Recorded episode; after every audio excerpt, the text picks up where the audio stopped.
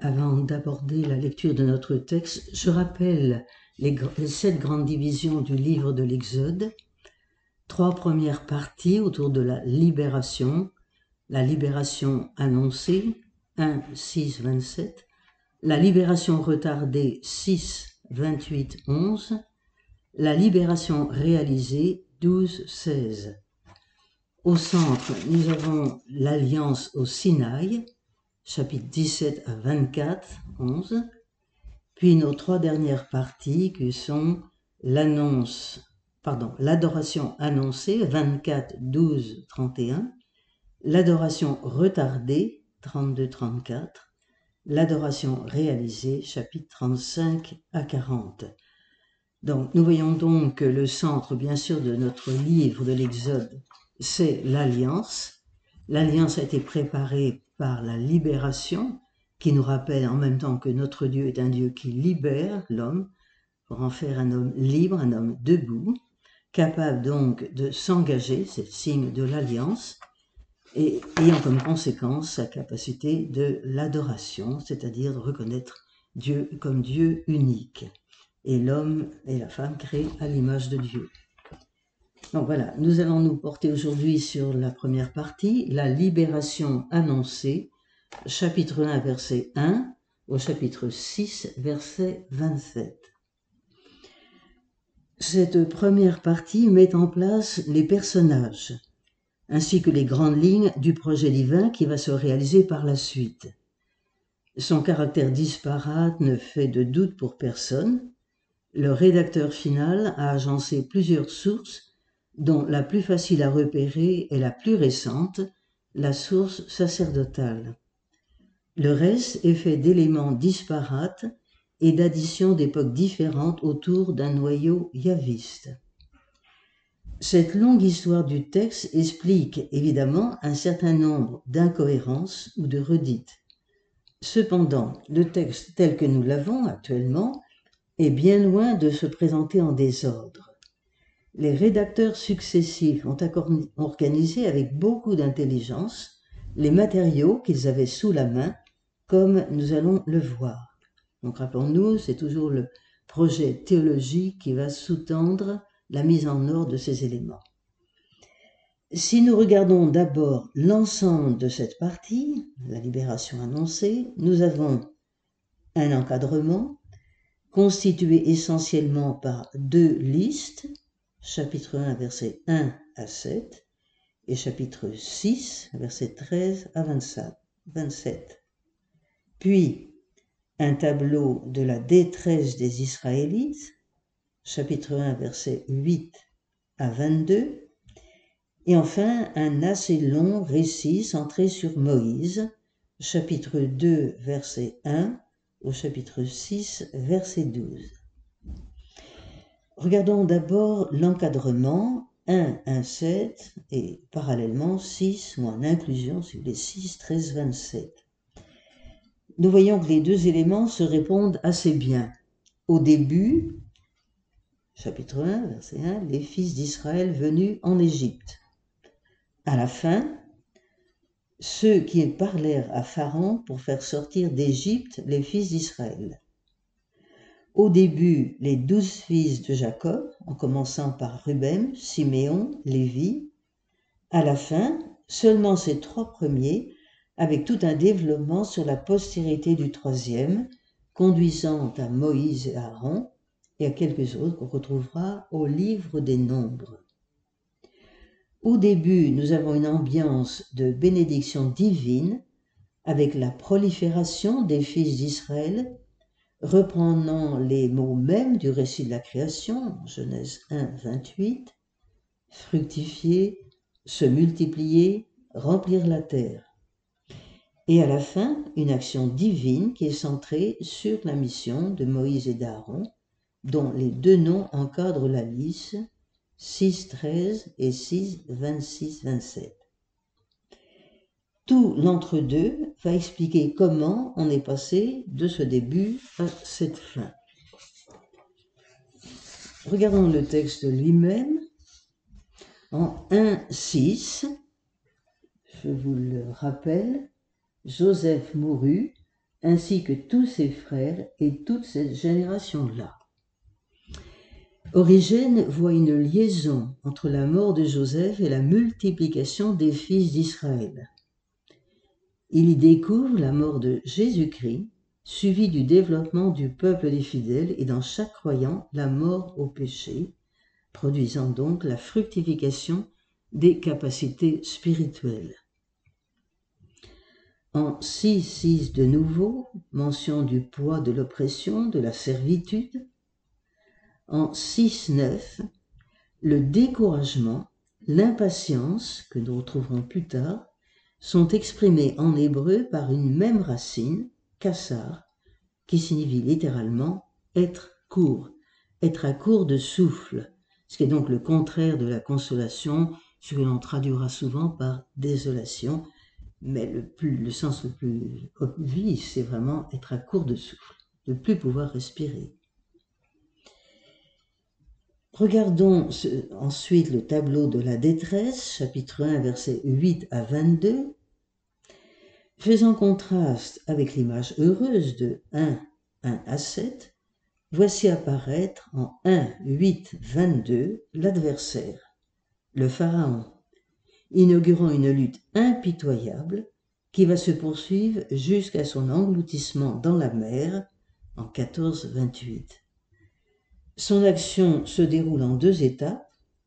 Ce sont d'abord des travaux forcés, présentés déjà comme un moyen de mettre un frein à une prolifération redoutable, 1-10. Peut-être, suppose-t-on d'ailleurs, que les hommes engagés sur les chantiers sont séparés de leurs femmes. La seconde est autrement radicale. Il s'agit d'extermination des garçons à la naissance, donc plus de familles israélites. Les sages-femmes des Hébreux n'ayant pas joué le rôle qu'on leur imposait, c'est tout le peuple égyptien qui doit intervenir. Verset 22. C'en est fait d'Israël si la mesure est appliquée rigoureusement et durablement aucune réaction de défense d'Israël n'est mentionnée, sinon qu'à la veille du dernier décret, il continue à avoir de nombreux enfants. Nous sommes au verset 20. Sur le texte lui-même, on peut relever le sens de quelques noms propres. En 1, 11, Pitom, qui veut dire persuasion, Ramessé, ébranlement, d'où sensation.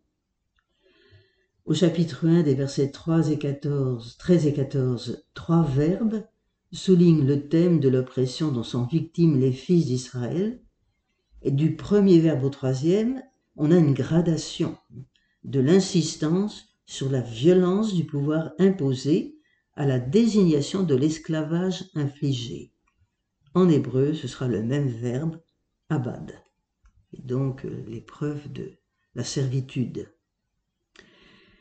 Plus tard, les épreuves de l'exil, l'épreuve de l'exil telle qu'elle est redonnée dans Isaïe 14, sera comparée bien sûr à l'esclavage en Égypte. Alors on peut noter aussi en 1.15, Séphora, qui veut dire petit oiseau, beauté, Foua, qui veut dire rouge, rouge. Les pères de l'Église y ont vu la loi spirituelle et également la liberté humaine. Et enfin, 1.21, qui nous mène à la conclusion de ce passage, la crainte de Dieu mentionnée procure un édifice parfaitement sûr. Donc, nous voyons qu'avec le chapitre 2, verset 1, 6, 12, avec ce chapitre 2 commence l'histoire prestigieuse du salut d'Israël, qui est tout entière centrée sur le personnage qui va dominer le récit, non seulement jusqu'à la fin du livre de l'Exode, mais tout au long du Pentateuque et qui s'achèvera par la narration sobre et grandiose de sa mort en Deutéronome 34. Une manière simple d'articuler l'assez long ensemble 2, 1, 6, 12 consiste à repérer les lieux de l'action, ce qui donne un plan symétrique si j'appelle la première partie A, on est en Égypte, sur chapitre 2, verset 1 à 15a. Puis, partie B, nous sommes en Madiane, le chapitre 2, 15b à 23. Au centre, partie C, nous sommes à Loreb, 2, 23 à 4, 17. Puis, j'appellerai la troisième partie, quatrième partie B', retour en Madiane, nouveau départ, 4, 18, 26. Et enfin A', en Égypte de nouveau, 4, 27, 6, 12. L'Égypte est pour Moïse un lieu de conflit, tant à sa naissance, dans sa jeunesse qu'à son retour. Madiane, au contraire, c'est le lieu de la paix, de l'accueil bienveillant, de la vie de famille. Et l'Orem, enfin, qui se trouve au centre de notre passage, est le lieu de la rencontre avec le Seigneur et de l'envoi en mission. Alors nous le laisserons provisoirement pour le traiter tout à fait à part dans notre séance suivante. Les débuts de Moïse ont 2, 1, 15a. Vient d'abord un récit d'enfance largement apparenté à ceux de divers personnages célèbres de l'Antiquité, dont on aimait entourer la naissance de signes plus ou moins miraculeux. On aboutit ici à faire sauver le héros par la propre fille de celui qui l'avait voué à la mort, Pharaon, et à mettre son enfance sous le double signe de la continuité familiale.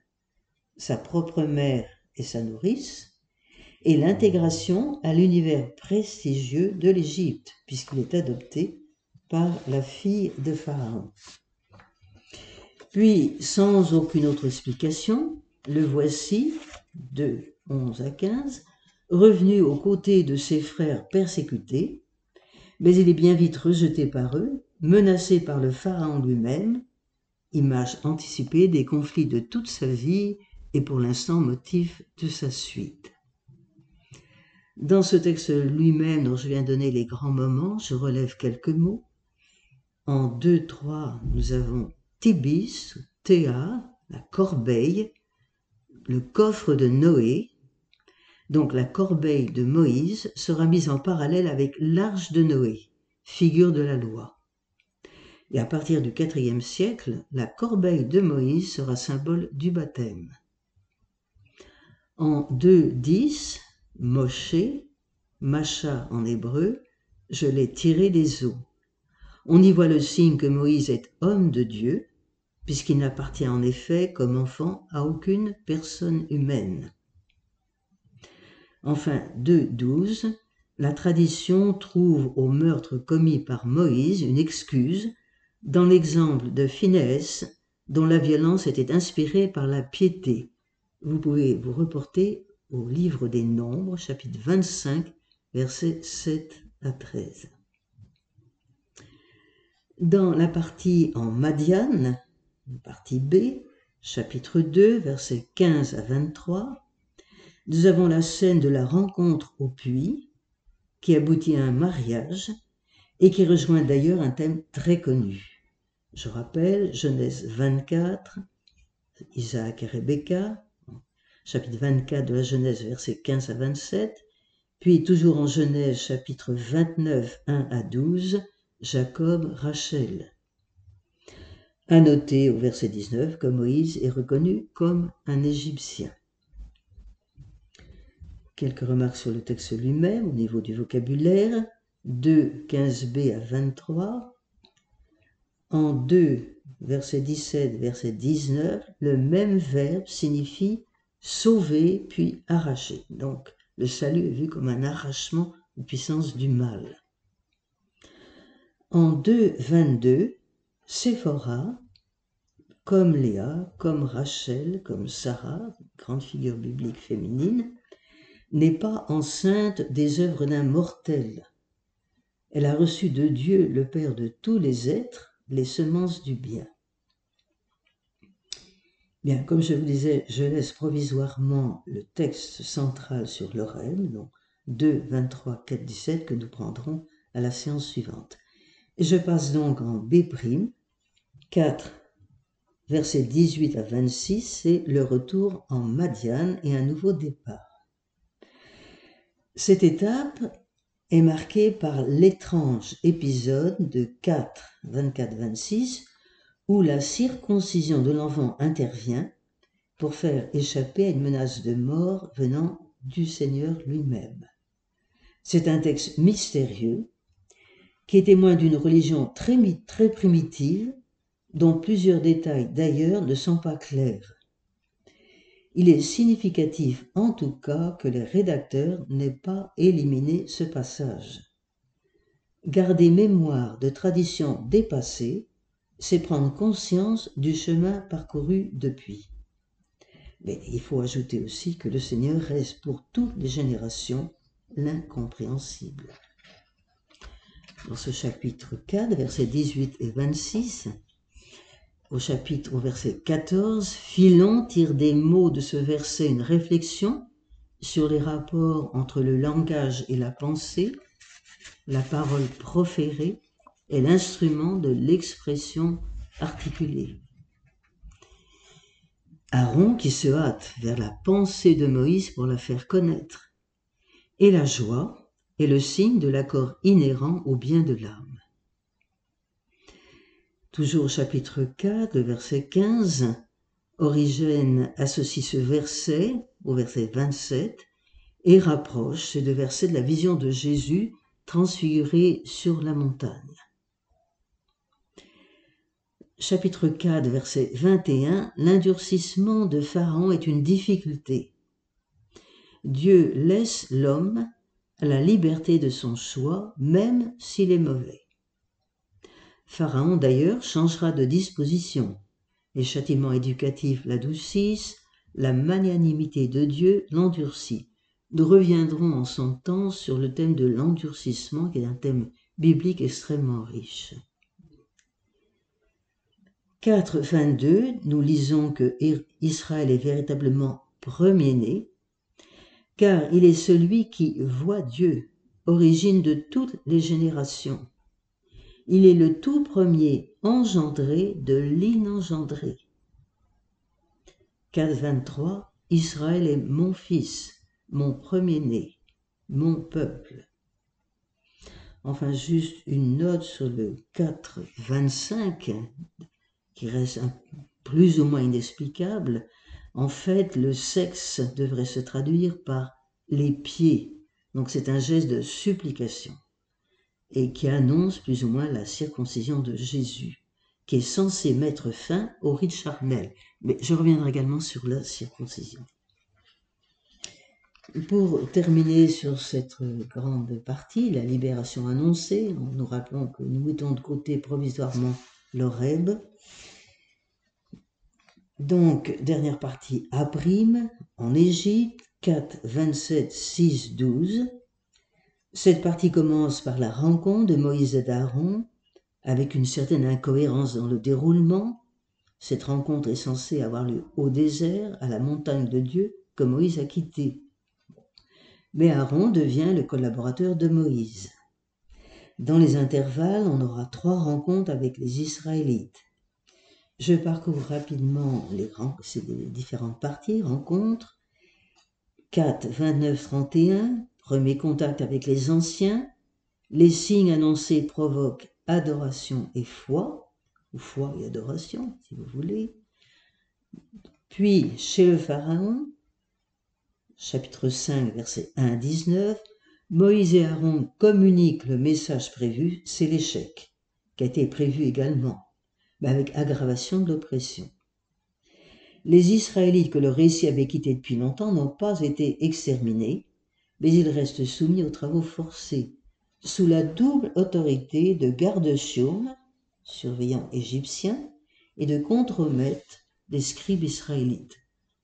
Pendant la guerre, la, pendant la Shoah, nous avions le même phénomène de certains juifs devenus aussi gardes-chiourmes d'une certaine manière, contremaîtres.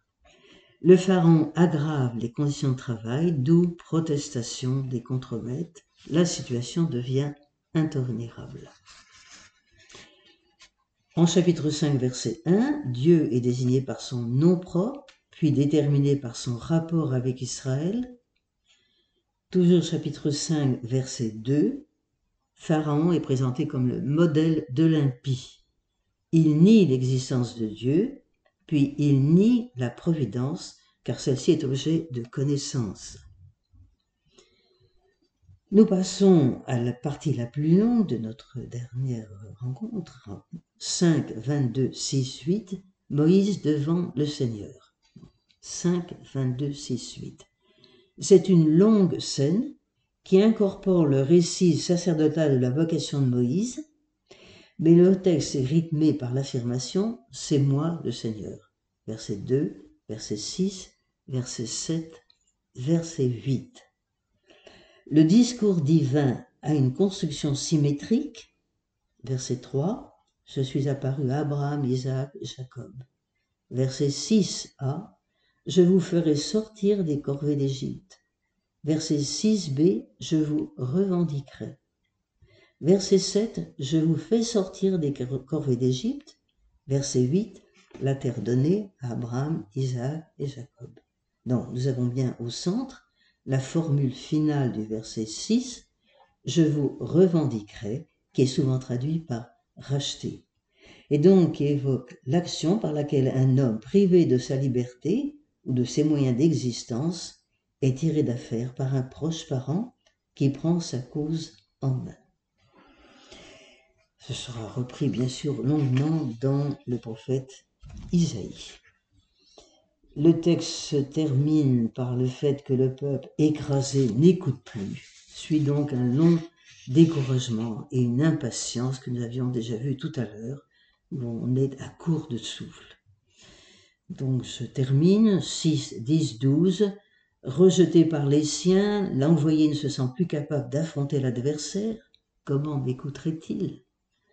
Le passage final d'encadrement rend sans doute un son plus optimiste, mais dans le dialogue de Moïse avec le Seigneur, on semble être au point mort. L'action sera relancée dans la partie suivante.